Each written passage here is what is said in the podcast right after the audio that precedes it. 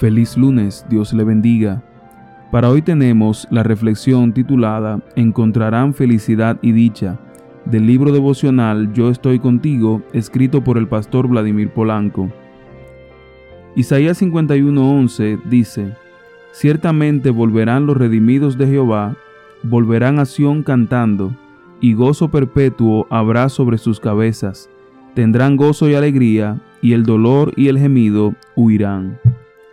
La felicidad se ha convertido en uno de los asuntos más investigados.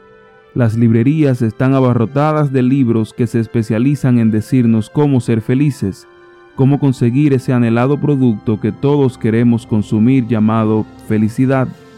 Cada año se publica el Informe Mundial de la Felicidad, donde aparecen los países más felices del mundo. ¿Cómo saben estos investigadores qué países son los más felices?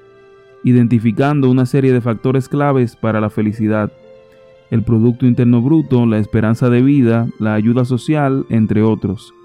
Tomando lo anterior en cuenta, en 2021 la lista estuvo encabezada por Finlandia, Dinamarca, Suiza, Islandia y los Países Bajos, y los menos felices, Afganistán, Zimbabue, Ruanda y Botswana. En su libro Geografía de la Felicidad, Eric Weiner sugiere que efectivamente esos países ricos suelen ser más felices, pero que además del dinero hay que tomar en cuenta la familia, los amigos y la gratitud. ¿De verdad la felicidad está condicionada al lugar donde vivimos? El filósofo francés Pascal afirmó que nadie es más feliz que un verdadero cristiano. Sin embargo, muchos piensan que no hay lugar para la felicidad en la vida de un creyente Cristianismo es para muchos sinónimo de prueba y aflicción, de una vida que se lacera a sí misma con un látigo santo, entre comillas. En muchos casos, el que ha vivido en plenitud su experiencia espiritual con el Señor concibe la religión como un estorbo que reduce considerablemente el deseo de vivir, pero nada más lejos de la realidad.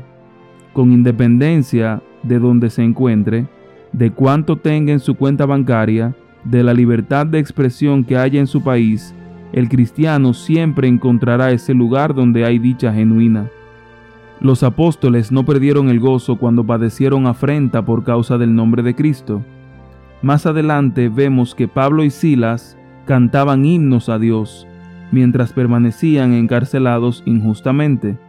El cristiano siempre anda ataviado con un vestido de alegría, como dice Salmos 30:11 huele a alegría, como dice el Salmo 45, 7.